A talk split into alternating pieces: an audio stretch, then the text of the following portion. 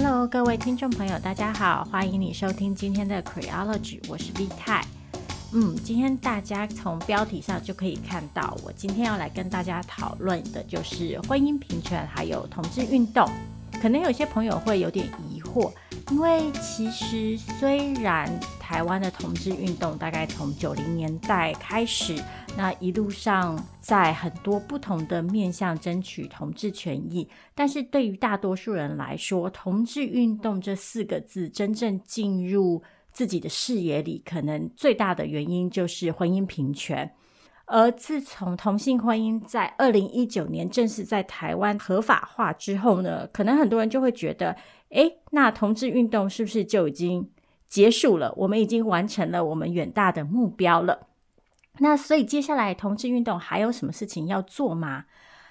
事实上呢，关心同志运动的朋友，或者是如果你是我们节目的忠实听众的话，你可能就会知道，其实，在同运这条路上。我们还有很多议题值得关注，所以呢，我今天非常的荣幸，我动用了一点点个人的关系，请到了一位重量级的嘉宾。对，我今天的来宾就是很多人心目中台湾同志运动的女神，然后彩虹平权大平台的执行长，也是我自己的好朋友心杰。Hello，心杰。Hello，Hello，各位听众朋友，大家好，我是心杰。其实我跟 V 太认识非常非常久，对，今年满二十年。对对对，我们是大学同班同学。而且我人生如果没有 V 太，我没有办法大学毕业。我考试都是靠他的笔记，他笔记真的非常精美，我觉得那造福很多同学。所以我我在台湾同志运动上其实出了很重要的一份力量。没错，就是让我可以大学毕业。我觉得我硕士毕业也是因为 V 太太。反正我人生可以拿到学位都是因为他。对，就是 V 太对于台湾同志运动不为人知的贡献就在这里。没错，没错，真的真的，因为我出国念书的时候英文还很烂，如果没有 V 太太，我英文论文也写不出来。就是这样子，所以大家要那个对 V 太好一点。好，嗯，其实我觉得对我们大多数的听众来说，心杰的名字应该都已经非常的耳熟能详。然后，彩虹平权大平台也是一个大家还蛮熟悉的组织。不过，我们还是要做一点点简单的背景介绍。嗯、彩虹平权大平台的前身是婚姻平权大平台。那大平台是在二零一七年的时候，由好几个组织一起成立的，包括台湾同志咨询热线、台湾同志家庭权益促进会、妇女新知基金会、台湾同志人权法案游说联盟、嘎嘎乌拉拉等组织共同成立的。嗯，那他们当时的工作当然就是推动婚姻平权，而在同性婚姻合法化之后呢，婚姻平权大平台就在二零二零年的时候正式立案，然后改名为现在的彩虹平权大平台。那欣洁本人呢，就从过去是召集人的身份，现在变成了大平台的执行长。对，所以今天第一个问题就是想要请欣洁跟我们说一下，目前就是我们可以说是所谓的后婚权时代，彩虹平权大平台这个组织目前。对自己的定位是什么，或者是说我们在同志平权运动上扮演着什么样的角色？哦，我跟你说，扮演很重要的角色，自己讲。没有，因为呃，我自己做同志运动很多年嘛，我十八，其实我们认识的时候，我就已经，我那时候应该就已经在热线当志工。是的。对，然后就一直都在热线当志工，后来在热线做全职的工作人员。那其实台湾同志运动过去真的比较呃少琢磨的一块，是有系统性的在政策上来做游说或是推动法案。那过去台湾的其实不是只有同志运动，社会运动的。呃，立法模式其实是这样的，就是可能会有一两个友好的委员，那有一些的社会运动的团体，不管他是做环境、做人权啊，哈，做做什么任何的议题，他其实大概会把自己把法案写好，他就交给这个委员。那呃，接下来在立法院里面会发生什么事情？在这个当时的执政党或是在在野党会发生什么事情？这个就不是这个社运团体能够。呃，了解或是参与太多的，对，所以有的时候这个法案被卡住，其实会取决于这个委员在他的党或者是他的政治实力到底有多少。嗯这样子对，那呃，我想，因为在婚权的这个过程当中，嗯，同志团体累积了，尤其是大平台承接了不同团体的这个工作的期待跟能量，就我们花了蛮多的力气去建立一个蛮创新，算创新吗？应该在台湾算比较创新的这种游说政策游说的模式，这样子对，嗯，那所以讲简单来说，就是我们跟所有委员都会维持某种关系。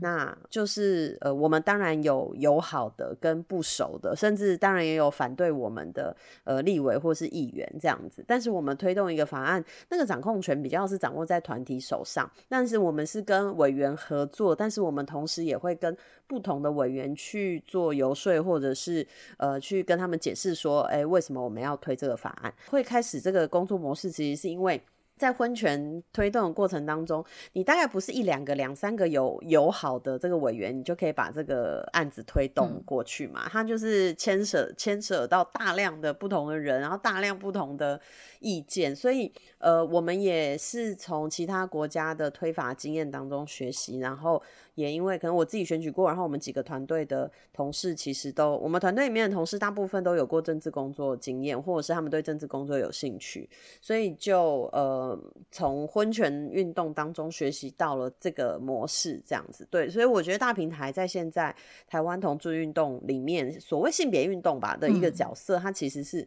呃，我们是一个主动性推法并且做游说的团体，嗯，所以我们关注的比较多是政策的呃研究，然后写法案跟怎么样去把这个法案推过。但是因为推过法案，大家有经历过那个推一起推动婚权的过程，大概也知道，他推动法案不是只是立委说 OK，他常常就会说哦，要看民意呀，吼，要看诶、欸、社会氛围啊，要看什么呃现在合不合适啊，对，所以等于说对于做政治局势的研究，还有对于这个呃社会教育要怎么样去推动。民众可以往我们期待的这个呃方向去移动，这个大概都是我们现在主要的工作内容。那我们也有一块工作是做这种呃算是研究调查，嗯，然后就是根据台湾社会的现状来做呃我们了解台湾社会的研究调查，所以会比较偏向质化、量化都有在做。我们会做焦点团体，然后我们也会做量化研究，然后来去分析现在台湾社会的状况。那这几个大概是。呃，我觉得是大平台现在比较特有的一个一个模式吧，嗯、然后比较是 evidence base 的这些呃资料，我们拿这些资料来去做一个法案的游说，大概是这样。嗯、所以呃，虽然说刚 Vita 有提到那个后同婚时代，大家以为我们已经平权，每次在国跟外国人说什么啊 marriage equality，no no no no equality，没有 equality，现在还有非常多很麻烦的事情，光是。伴侣之间都很麻烦，嗯，然后更不用说还有其他议题，比如说跟跨性别有关啊，或者是说，嗯、呃，就是同志青少年啊、老年同志等等，其实还是还是 蛮蛮蛮多事情需要做的。嗯哼，好，刚刚欣姐讲到，就是大平台现在的主要的工作项目之一就是法案的推动嘛，那这个我们待会可以再多讨论一点。我们先回来看婚姻平权这件事情。刚刚欣姐也讲了，就是都要去跟呃外国的朋友解释说，虽然我们叫做 marriage equality，但是其实还没有真正的 equality，因为相信大家都知道，当时因为二零一八年的反同公投的结果，让我们没有办法用修改民法的方式通过同性婚姻，而是修订了同婚的专法。那尽管在专法里面，同婚的要件啊，跟大多数的权利义务其实都准用民法，可是还是有一些差异。然后同性伴侣还是没有办法跟异性伴侣有相等的权益。嗯，这其中包括大家比较常听到的一个是跨国婚姻嘛，另外一个就是共同收养。嗯，嗯，是。每次讨论到这些的时候，就会有一小部分的反对声音是说：啊，都已经让你结婚了。你为什么还要要求这么多？就是不能共同收养又怎么样？嗯、所以对于同性伴侣来说，为什么争取这些权益是很重要的？因为一般的异性恋的情侣，或是不管是夫妻啊、伴侣，他们没有遭受到法律权益上的侵害或落差的时候，他其实不会意识到有这些法律造成什么样的意义嘛。哈、嗯，我觉得在疫情的时候，对于跨国这个议题，其实异性恋的情侣或夫妻，他们都开始意识到说，哦，原来不能团聚会有这么大的影响，或是你想要跟这个人见面却没有办法，你们被国界隔绝了。这个其实可能现在大家比较能够 relate，就是可以去想象说，哦，真的有很多这样的状况。那过去可能可以用国际婚姻来解决的东西，现在甚至是也没有办法，因为我们知道有些异性恋也是结婚了，但其实还是有一些申请呃入境啊，或是申请。签证在台湾政府这边又遇到一些状况嘛，那跨国的呃夫妇或妻妻其实就是这样，他们也没有办法结婚，所以就没办法团聚。那我们现在呃大平台主要在推动的一个议题，其实是在做共同收养的法案的修订，然后同时我们也有在做司法的诉讼，也就是协助个案去打这个官司。大家如果前阵子呃有看到，就年初的时候，嗯，有什么全台第一对同志无血缘收养家庭，那就是我们的呃司法个案。这样子对，那这个到底有什么影响呢？其实，嗯，大家可以去想象说，过去同志还没有办法结婚的时候，那如果一其中一方有小孩，他生出来的小孩，另外一方其实是没有侵权的，所以这个孩子其实他可能是在双亲的环境下长大，但他的法律上只有单亲。嗯，那现在因为同婚专法的第二十条有写说，你可以收养配偶的血缘子女，就是亲生子女嘛。嗯那所以说，呃，如果是自己生的。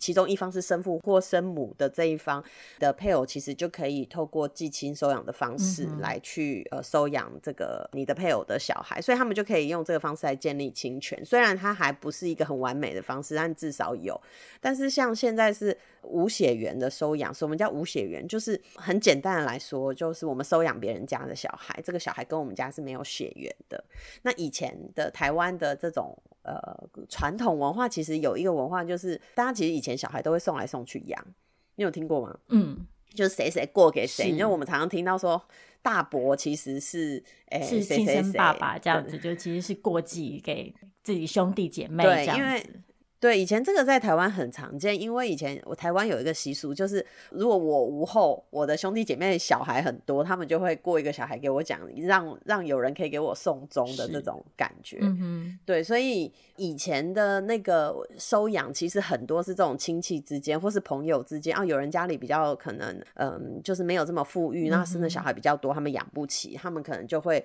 跟朋友说好，就把一个小孩给他们养。这个其实也是很很常见，像我前。两个礼拜去访问洪慈庸，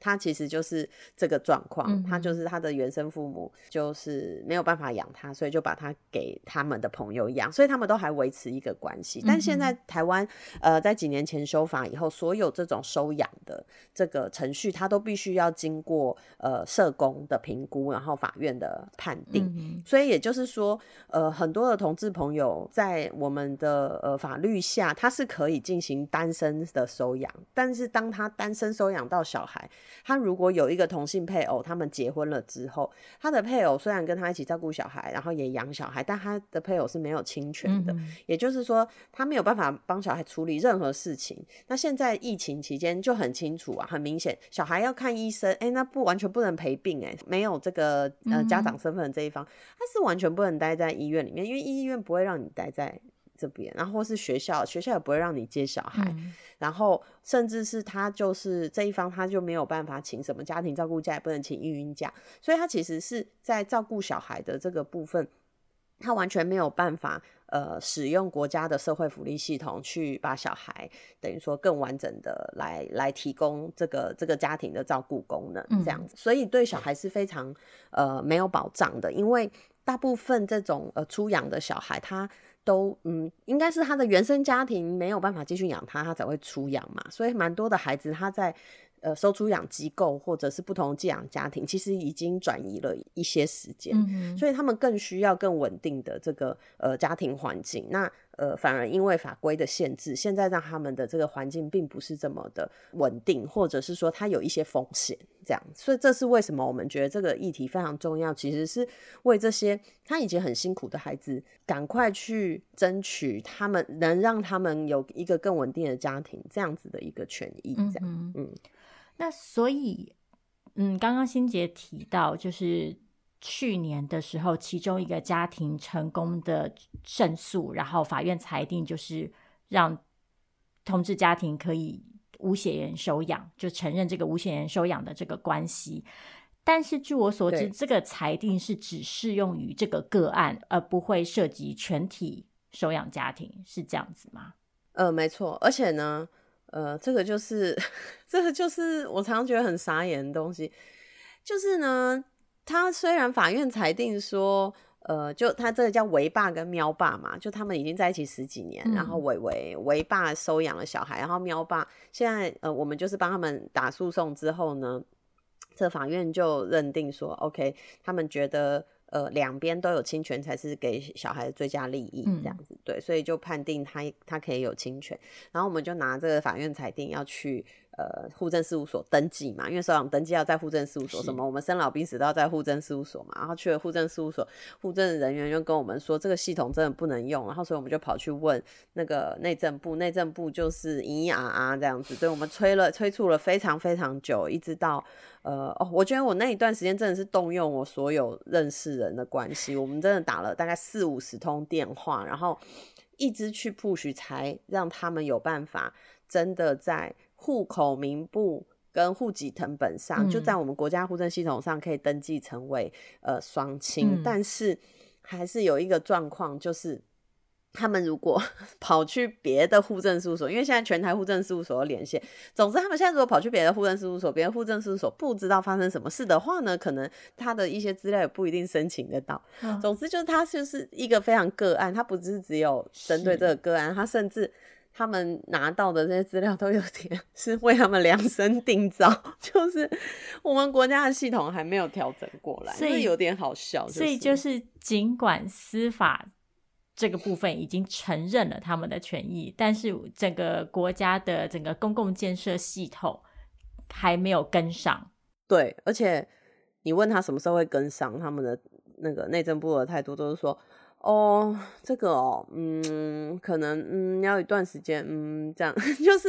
大家就知道结婚之后不是你有很多事情要做啊，就国家的控制我们的机制有很多，然后就所有的表格都要改，然后呃，因为我自己现在也是同志家庭权益促进会的领监事，我就常常在里面看到说，哦，就是有同志家庭有小孩，然后诶怎样怎样的小孩的什么登记不能系统不能用，然后就。呃，申请要修改，一改改半年都没有改好。嗯、现在同婚已经过三年了，嗯、要快要三年了嘛？对，有很多系统都还是没有调整好，嗯、这样子。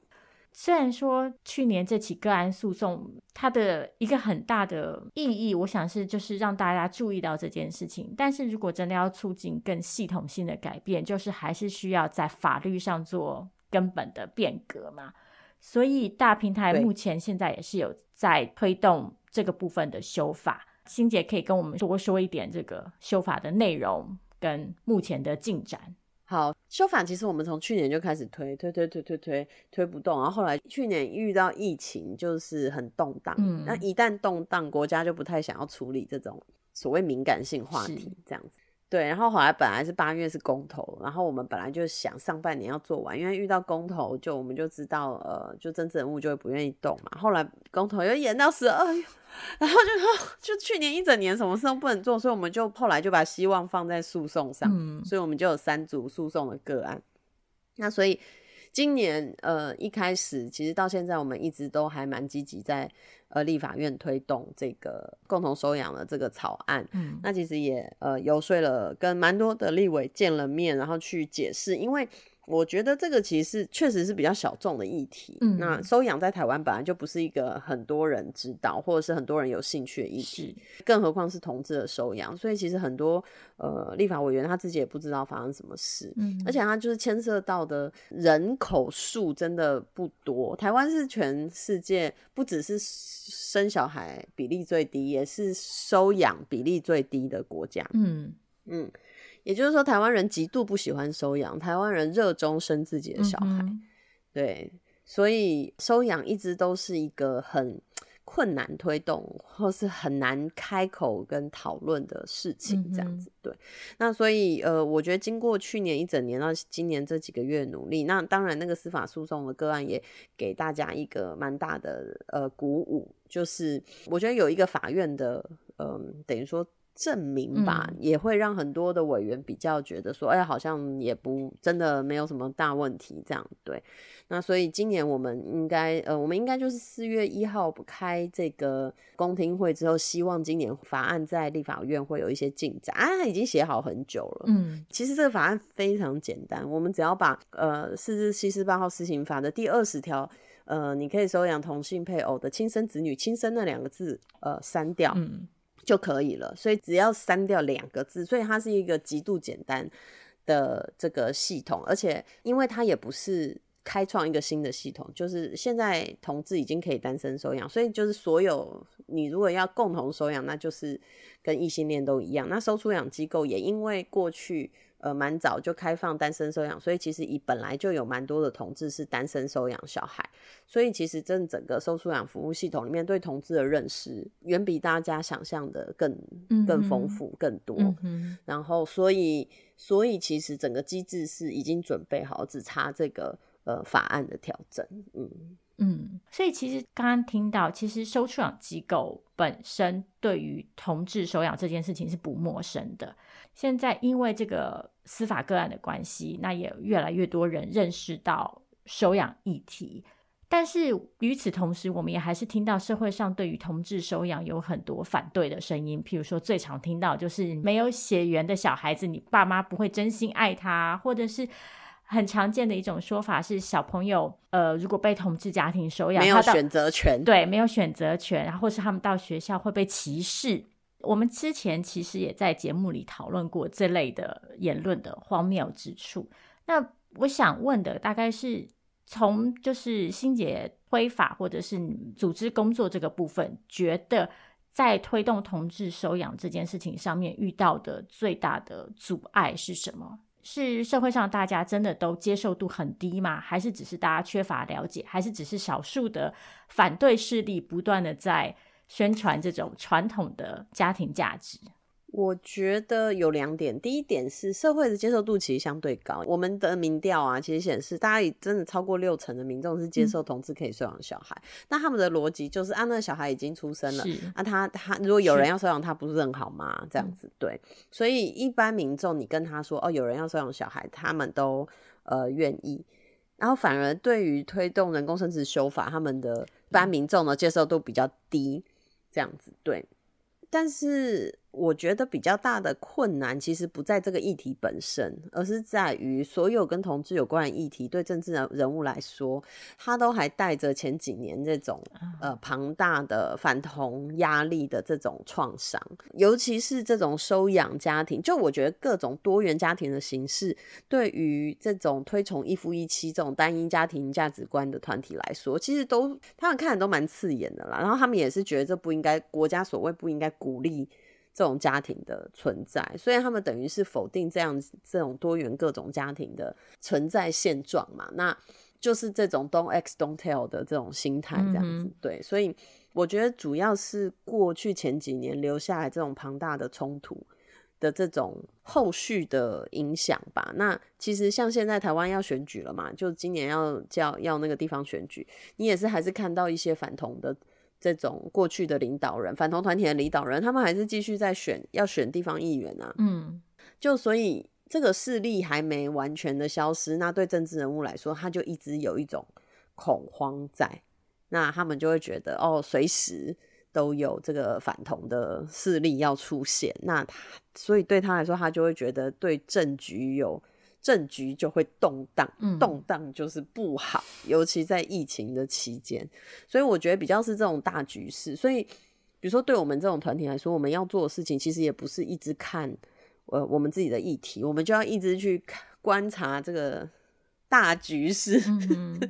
就找一个相对比较不这么所谓动荡的时间，再去尝试有一些推进。这样对，因为现在确实。在台湾社会，大家对于呃同志议题的嗯热情跟那种冲劲没有以前高，我我觉得这相对也是好事。嗯哼，嗯，不用所有人都牺牲你的人生跟身心在这个 议题上，这样子对。可是当然，相对我们现在也比较没有自信说。好，如果今天真的有一个什么大规模的抗议，或是有这种那种冲突性更高的时刻如果出现，我也不太确定我们能够把这个这个议题拉高到什么程度，这样、嗯、就是能够动员的程度。对，所以就是现在我们的策略跟模式，就是你要顺着流走，就是你就要看这个 flow 是怎么样的状况。嗯、比如说现在在。呃，像我们要推人工生殖法嘛，我们也就除了收养之外，也我们还继续在推人工生殖法，所以我们就看哦，这个大社会现在在讨论少子女化的议题，那所以在少子女化这个大框架下，要解决少子女化危机的大框架下，那开放人工生殖法或许是其中一个解放。这种我们现在就是必须要看那个大的。flow 长什么样子？嗯哼，对，所以收养其实也是类似的，就是我们要找一个比较相对平静的时刻，然后再去推动这样子。不过，因为司法诉讼有一呃有一个相对比较正向的例子，我们自己觉得它它的影响其实是蛮大的，因为我觉得。政治人物现在就是又不太想要，就你没有人逼他，他就会觉得啊，他不想做一些太开创性的东西。他、嗯、现在有一种法院认证的感觉，对，大概是这种状态。嗯哼，欣姐刚刚提到，就除了共同收养以外，大平台现在也在推人工生殖的修法。除此之外，嗯、还有其他的修法的推动的计划吗？其实跨国的法案我们其实也有写，然后其实还有另外一个比较重要的议题，就是最近讨论很多的那个跨性别议题，嗯、所以相相关的这个呃法案我们也都还在研拟当中，就是会持续的去了解社群的需求吧。但是因为我们也是一个不是很大的团体，所以我们现在这两年的目标就还是希望把未尽之事可以推动过去，因为未尽之事以外还有很多很细节的是。东西，就比如说各个地方政府它的教育系统里面，呃，同志有没有被纳入？比如说育婴假、生育津贴这些，就是很、嗯、很多的小事，就是日常的小事，其实反而是对关键的，很琐碎。我们每一个东西都要去一个一个把它挑出来去检视，这样、嗯、对。所以大平台除了在中央立法之外，我们现在有一个也是蛮新的。嗯，比较是我们重点工作就是地方议会的工作，嗯、因为有很多跟大家生活比较有关的事情，然后包含是比如男生厕所里面有没有尿布台、这种东西，就都是我们会在地方议会去呃提供一些议员资料，让他们可以去咨询，或者是呃跟议员讨论，他们可以提出一些法案，让市政府可以往更性别平等的方向去这样子。嗯、对，所以我们的能量大概。现在可以做到差不多这样，对啊，然后我们也还有，那我顺便工商服务一下，我们有一个大的活动 叫做 Q Power Festival，其实是今年的我们算是比较开创性的一个活动，因为也是跟着同婚周年一起啊，就是五月二十、二十一号。嗯、那为什么会想要做这个 Q Power Festival？其实就是。我们在推动同婚的过程中，就发现大部分人其实是不认识同志的，所以大部分是从媒体上看到。嗯哼，嗯，那媒体呈现出来是什么样子的同志形象，或是生命故事，就变得对。呃，那些不认识同志的所谓一般社会大众来说很重要，这样、嗯、对，所以，我们其实这整个呃，等于说 Q Power 的这个系列，其实是希望可以鼓励呃，不管是电影、电视、音乐的创作者，他可以去呈现更多元、真实的同志生命样貌。嗯、这样，那有兴趣了解更多的朋友，其实也可以看看彩虹平权大平台的脸书或 IG，我们最近都在宣传这件事，所以你你如果进来看，你不可能漏掉这样。你就会一直看到，然后就想说，那 Q Power 到底是什么？那主要就还是像希望更多的生命被看见吧。就像我刚刚说的，我们修法完之后，这个呃社会的脉动怎么随着这个修法来改变，其实还蛮重要的。嗯嗯，其实刚刚欣姐讲的东西里面，让我感触特别深的一个是，嗯，有些人可能还是对于同志团体或者同就是平权团体去跟政治人物有这么密切的互动，感到有一些抵触，因为同志运动一直是被视为一种比较边缘化，然后比较反抗性比较强的运动。嗯，好像我、嗯、就是在我印象里。当初同志运动开始跟政治人物有比较密切互动的时候，其实社会上还是有一些小小的反弹的，就觉得哎，是不是被收编了这样子？是、嗯、是，是对。但是其实欣杰刚刚提到了很多事情，其实正好说明为什么这个部分的工作是有必要性的。一来是反同团体其实也在参与地方的政治工作，他们也开始投入了选举，嗯、他们也在发挥他们对于政治人物的影响力。第二个部分就是，其实很多权益的问题是需要从地方政府的层级去做改变的。就像刚刚欣姐讲的，男厕里面有没有换尿布台啊之类的事情，那这些事情就必须透过很这种琐碎的日常的跟政治人物之间的互动跟交流，才有办法达成。对，真的很琐碎。我常常去开很多会，因为我现在是国家的性平委员，就常常被找去开会。连那个救灾计划，你知道，就是那重大灾难发生之后，国家有其实有个既定的救灾计划，我都要跟他们提醒说，哦，比如说救灾要把同志纳入，嗯。对，那怎么样要思考呢？就是你只要所有有性别分别的，那是不是可以用他的性别认同来区分？比如说我们的安置场所，如果是一个跨性别，嗯、那、嗯、那怎么样？你你你要让他待在男生还是女生，或者是？你可以想象，如果战争发生或者大灾难发生的时候，很多人就会觉得这是小事，可是这是他生命很重要的事情。他可能一直都以女性的身份，如果一个男跨女一直都是女性的身份，可是你一直叫他去睡男生那一边，嗯，你觉得很不安全嘛？或者是同志家庭，他如果还没有办法完整的取得亲权，在这样灾难的状况下，他如果失散了，那。他怎么能去证明说这个是我的小孩？嗯，或者是这个孩子怎么找到他的爸爸或妈妈？对，所以就有一些大家可能难想象这种政治里面或是政策，我们不要说政治好了，政策里面的东西，嗯，你就是要一点一滴的去把它挑出来。哦，我觉得好了，我鬼刚就就跳了，就是我觉得我现在比以前念书的时候认真很多，我看很多资料。我以前念书的时候都不看 paper，现在鬼刚在看。就是很累，这样子，顺、嗯、便抱怨。哎，刚刚我们也提到，就是今年的呃五月，同婚合法就要正式满三年，三周年。嗯，刚刚也提到，就是同婚之后，其实欣杰说这是好事，就是大家的能量没有那么集中，大家没有就是这么。把自己的生命都耗在这件事情上面，但另外一方面，我们也提到，就是在这个动员的能量啊，或者是有些同志团体可能会发现捐款的数量可能会变少，尤其是在疫情的影响下，我觉得 NGO 都受到蛮大的影响的。那在这所谓的后婚权时代，新解决的同志运动接下来遇到最大的挑战会是什么，或是希望前进的方向是什么？嗯，我觉得是那个这个分众的这件事情，我觉得其实跟大整个大环境也是，像现在 Podcast 啊，或者什么 You YouTube，你都会发现说，现在越来越没有那种统一，或是大家所有人都很喜欢，或是大家所有人都这样做。对，就是这是一个分众的时代。我觉得对 NGO 来说也是。嗯，那以前我觉得我做 NGO 很多年，我觉得我们现在遇到比较大的挑战就是，呃，如果我们不燃烧自己，不。嗯，就是压缩自己的时候，我们要怎么样还继续做我们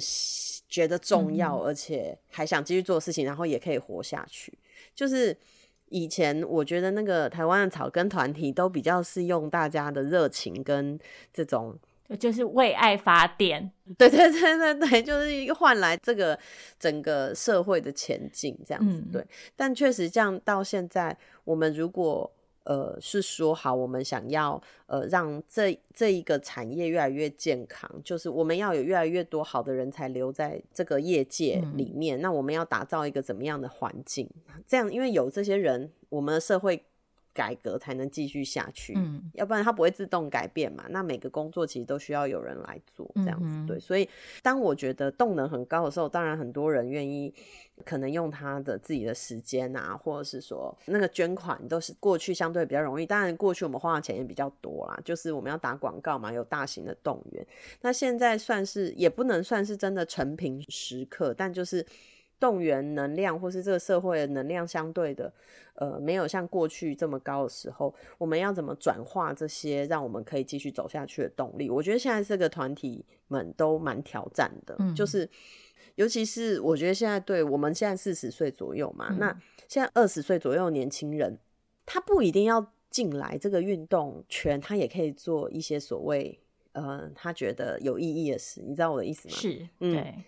对，对。现在现在有很多方式嘛，嗯，那我们作为一个组织，我们有怎么样的吸引力，让有能力的人继续留下来贡献？嗯，我觉得这个其实是我现在在我这个位置很常思考的事情，嗯，就是运动要长长久久，其实都要有稳定的组织能够运作下去，这样子。对，那怎么样能稳定？怎么样？呃，是让。员工能够继续贡献，这个就我觉得在这种热情过后，现在是一个很挑战的时刻，这样子。嗯、因为热情的时候就是那种大家的时候，大家就会情绪很满的时候，嗯，我来我来，我们现在不做，台湾就完了，什么什么这种就会有这种情绪。我自己也有啊，我那个时候也是累的要死，就觉得现在不做，以后会不会什么都没有？嗯，那。现在是一个相对稳定的时刻，那我们怎么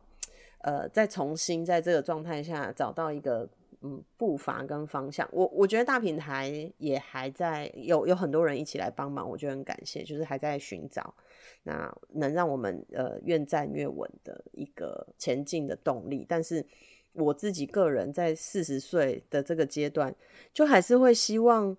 呃能够有更多的年轻人加入这个。怎么讲呢？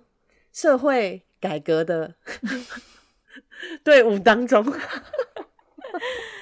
好，那我们最后一个问题，我们就来呃问这个部分，就是如果是一个对于参与这类政治工作，然后以这种形式参与同志运动有兴趣的年轻人，他应该要怎么样加入呢？因为据我所知，大平台过去曾经办。过就是类似的人才培训工作坊，是是。嗯、那这样的计划未来还有吗？还是说，如果说我是一个二十岁的刚大学刚毕业的年轻人，我希望可以投入大平台这样的组织，然后从事这样的政治工作，我要我可以怎么做？嗯，大平台这两年其实都有办，哎、去年跟前年都有办一个叫呃参政培训营。其实我们就是在协助，呃，不管你自己是想要当候选人，或者是你要帮同志候选人选举，那其实我觉得那是一个这个公民的，算是政治教育的一个部分吧，就让大家了解说政治里面是怎么运作的这样子。对，那今年开始我们也发现前两年的一些学员，呃，有一些人开始不管是投入呃，他觉得能够吸引他的理念的候选人的团队，或者是他自己，嗯哼，呃，也来参选，这样其实都有，就台湾全台湾各地都有。那我自己觉得这是一个很棒的事情，是呃，愿意能够去参与，实际上参与这个政治的工作，我觉得会对社会有非常不一样的呃认识跟了解。那我也会觉得年轻的时候可以做是最好的，因为呢。年纪大一点就很累，你就会 没有，你就会想要多睡觉，你就会 想要，就是。当然就会人生有不同阶段，有不同的重心嘛。那我觉得像我以前选举过的时候，我觉得那个给我非常多的很辛苦，但给我很多的学习是是真的。那呃，我们以后都还会希望这个东西是可以继续继续办下去。所以对于比如说参政，甚至是你只是想要了解一下这整个政治系统是怎么运作的，呃，我觉得都来参加我们的课也都蛮好的。然后另外是我们其实这两年也都有办这种给 NGO 的这种倡议，或者是说。办活动的这种培训的应对，那呃，甚至我们去年第一次是办大学生营队，嗯，然后有五十几个线上的哦，但是有五十几个大学生来参加，然后他们都就很感动哎，我觉得现在他们都会做很多我我很不会的事情，我就觉得我已经老去，他们会用很多很多线上的一些工具，然后来做呃他们议题的推动。可是呃，我觉得那个大学生营队也是一个，我们今年也会办，然后这个也会希望继续可以办下去。嗯、其实是培养大家一个，希望可以培养大家一个能力，是我们怎么跟不同常才的人合作，然后可以找到一个议题。那要怎么样去把这个议题达成？所以我们当时在大学生营队设定的目标就是：哦，如果你在校园里面，你有一些想要倡议或是有想要改变的东西，你可以把它拿来当做你的主题。那我们就会根据呃不同的技巧，比如说也会教怎么用自媒体啊，会教你比如说写新闻稿啊，或是会会教你怎么呃设定倡议目标啊，然后用什么样的方法啊这样子，然后来呃达成你的这个目标。那你在学校其实就可以慢慢的操作。那未来有机会可能进入到不同团体工作的时候，你其实就有一些基本的技能。那甚至现在有一些其他 NGO 伙伴，他可能有想了解我们的这种呃国会或是地方议会呃的这种呃嗯算是倡议游说的方法吧。我们也都会持续的开课，所以大家也可以关注关注我们。那如果这些东西哎、你都觉得离你现在的生活有点远，那你就是想要关心，那也那也 OK，就追踪我们的 IG equal love 点 TW 或者是。我们的 Facebook 也是 equal love 点 T 吧 T W，都会有一些有趣的活动这样子。那、嗯、后来参加你就会觉得有趣啊，因为可能有些人觉得不有趣，大概是这样。好，那今天节目我觉得到这里时间也差不多了。嗯，那今天真的非常谢谢欣姐可以来接受我们的访问。我刚刚发现啊，因为可能跟欣姐太熟了，我今天讲话的语速都比我平常快 啊！真的吗？那我们平常聊天蛮快的，啊，对啊，呃，所以呃，如果大家今天对就是我们今天讨论到各种内容，或是刚刚欣姐提到大平台过去跟未来会办的各种活动，或者是所关注的议题，大家如果有兴趣想要进一步了解的话，那就像欣洁说的，希望大家可以关注大平台的脸书或者是 IG，然后。据我所知，欣洁跟大平台也有自己的 podcast 节目，对不对？对，我们的 podcast 节目叫 A 来简跟你说，然后其实我们就是会聊一些同志比较轻松的啦，那比较想要跟大家去分享其他。呃，不同国家国际间的同志的大小事，那大部分都是偏比较轻松有趣的，但是也会讨论到一些呃，比如说其他亚洲国家对同志的政策啊、态度啊这种，所以呃，有兴趣的话也可以听我们的 podcast，可以来诶、吸收一下国际的新知，这样。嗯，对，我今天其实一开始呢定题目的时候有想要想到一个词，就是同志运动的最后一里路。但是我后来觉得这个最后一里路这五个字实在是有点太沉重，因为其实，嗯，在这条路上可能很难说什么时候才是所谓的终点，因为一直都会有很多可以值得改变的事情跟追求的目标。那就像欣姐说的，就是希望可以一直有，嗯，有有热情、有兴趣的人，然后大家可以一直。持续的加入，并且留在这个领域，然后互相支持，互相嗯携手一起前进。嗯，没有错，就希望大家可以跟我们继续一起走，走到八十岁，也还是我相信还是可以有事情做的。这样 但我个人是希望欣杰可以早一点退休啦，就 不用那么不用累到八十岁，好不好？好，好，好，我们那那我们就那个六十岁退休，六十岁退休。对。好，那今天再次感谢欣洁来接受我的访问，那也谢谢大家的收听，我们就下一次再见喽，拜拜。